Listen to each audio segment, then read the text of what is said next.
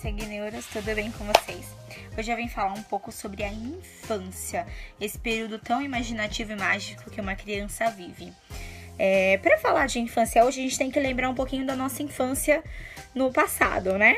Então a gente tinha é, um pouco uma visão um pouco passada, digamos assim, né? Hoje a gente consegue ver isso, né? Então uma criança, ela não era vista como num processo de, de descoberta e, e com um olhar tão delicado e aprofundado como a gente tem hoje. O bebê mesmo a gente colocava como um ser que não era tão capaz, né? Então a gente deixava no berço, deixava no carrinho ou ficava com ele no colo, mas não oferecia muitos estímulos.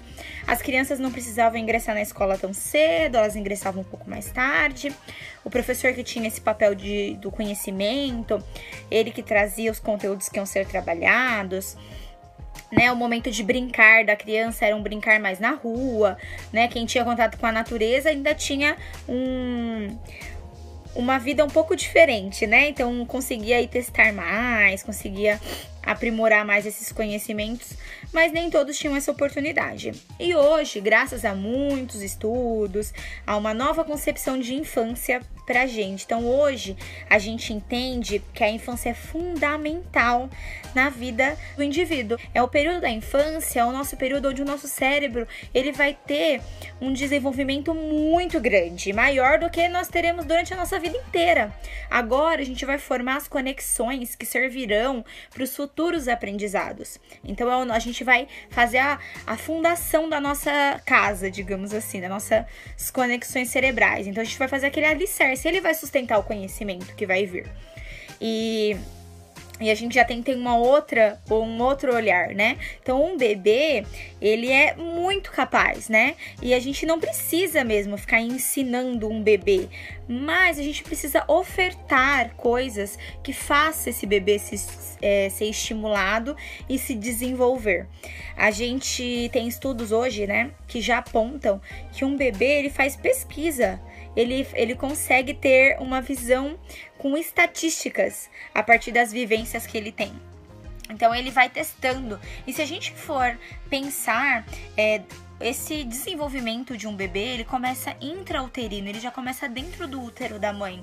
Então ele ali, ele já está captando a, a, os estímulos externos, ele já está se desenvolvendo e, a, e esse desenvolvimento continua após nascimento.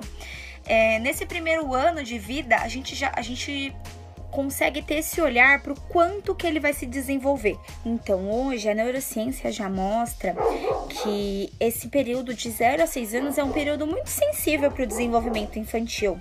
E com os estímulos corretos, a gente consegue desenvolver a criança de forma plena e integral, né? Então a gente vai estar trabalhando com ela não só o desenvolvimento motor ou cognitivo, mas também um desenvolvimento emocional e social, que é muito importante para para essa vida futura, né? Dessa criança, desse indivíduo.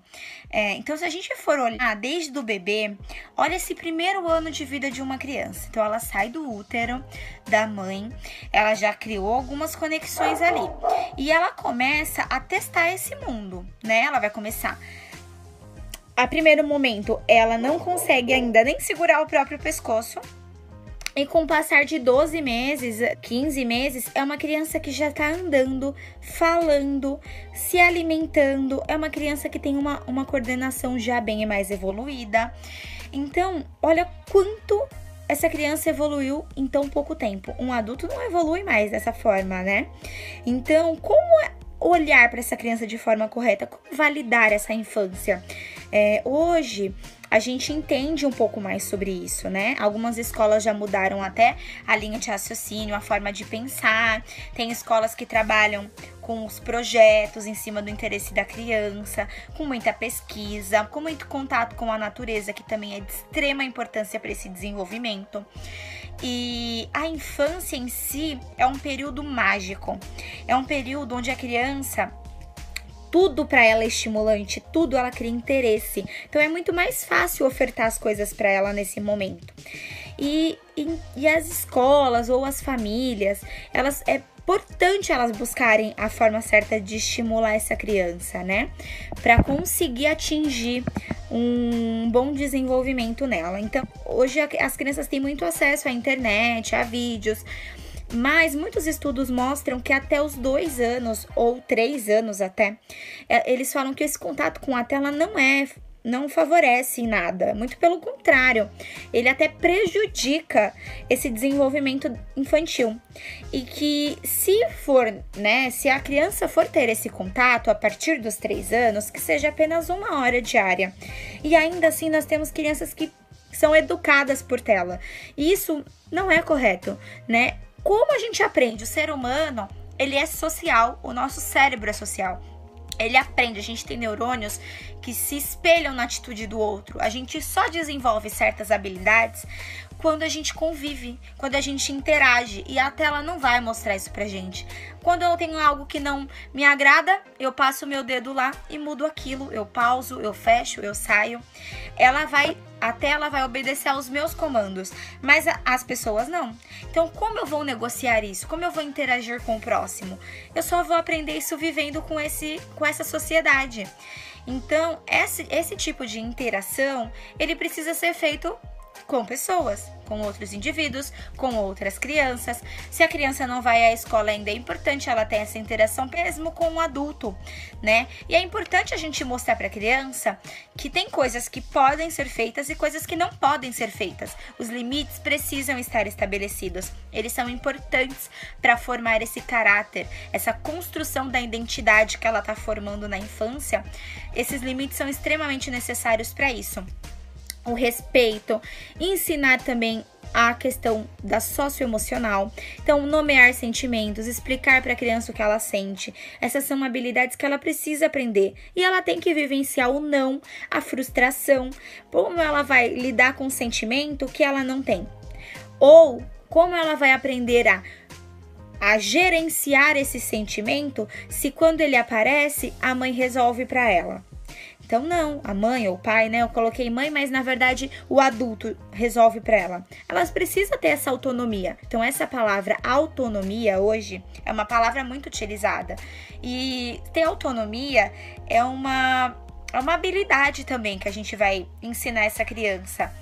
E não é só ela ir lá ter autonomia não é só ela ir lá pegar o celular e abrir no jogo que ela gosta ou no vídeo que ela gosta. Não. A autonomia vai muito além disso. Então, a gente vai ter outros momentos para falar especificamente só de autonomia, né? Hoje eu quero dar uma englobada um pouco nessa infância, mas a gente precisa entender que esse período da infância não é o período para ela aprender a ler, não é o período para ela ficar nas telas, não é o período para eu terceirizar a minha função de família e escola. Não é esse o momento. Esse é um momento de dedicação total com essa criança. Então é respeitar ela, respeitar a, a infância, respeitar o momento que ela está. Ela tem a vida inteira para aprender a ler. Ela vai ter o um momento certo para isso. E se eu conseguir oferecer para ela, ofertar uma qualidade nessa infância dela, quando ela chegar lá no momento correto de leitura, escrita, nesse, nesses desafios que ela vai ter aí academicamente de conteúdos, ela vai ter preparada, porque a gente passou a infância toda nesse processo preparatório para isso. Eu não fiquei antecipando etapas, eu não pulei etapas também, porque, né, também é prejudicial. Eu ofereci o que era necessário.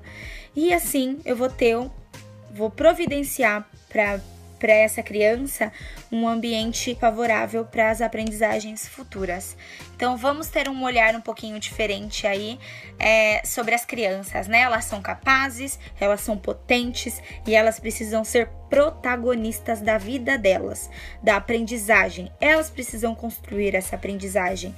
Nós precisamos ofertar materiais, ofertar condições que preparem a criança para atingir esses objetivos, para que ela consiga construir essa identidade. Esse é o nosso papel, tá bom? Muito obrigada e até o próximo.